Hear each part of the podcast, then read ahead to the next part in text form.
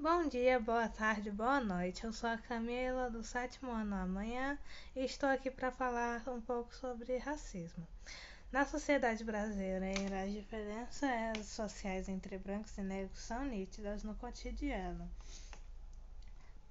Afinal, é, muitas vezes são, as pessoas são desprezadas, mortas, espancadas por, apenas por sua cor de pele coisa que elas nem escolheram ser. Negras, brancas, pardas. Ninguém escolhe a cor que você vai nascer. Além do aspecto econômico, no qual as pessoas pretas e pardas, a combinação desses grupos formam a classificação negra com o IBGE, só deixando claro são a maioria entre as pessoas que possuem rendimentos mais baixos a assistência da situação da maior vulnerabilidade indicada por evidências no, nos campos de educação, saúde moradia, entre outros, mostram evidente desequilíbrio para a garantia de direitos em prejuízo para a população negra. É possível também observar. Desculpa que estavam me ligando aqui.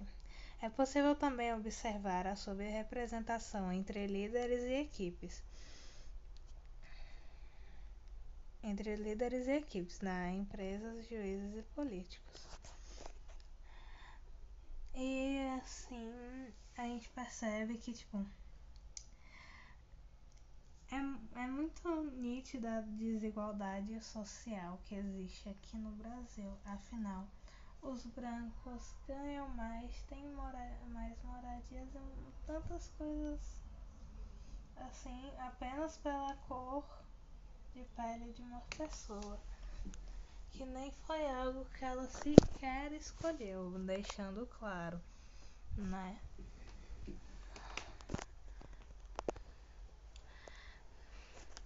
De acordo com, com um estudo um estudo de desigualdades sociais por cor, e cor ou raça no Brasil, do IBGE, em 2018, a taxa de analfabetismo entre a população negra era de 9,1%, cerca de 5 pontos percentuais superior à população branca, de 3,9%, conforme a pesquisa nacional por amostra de domicílios continua contínua PNDA, PNAD, desculpa. Também no, do IBGE, o percentual de jovens negros fora das escolas chega a 19%, enquanto os jovens brancos chegam a 12,5%. Né? Então, tipo, a gente fica pensando com essa questão assim pendente. E aí, o que, que a gente pode fazer para mudar?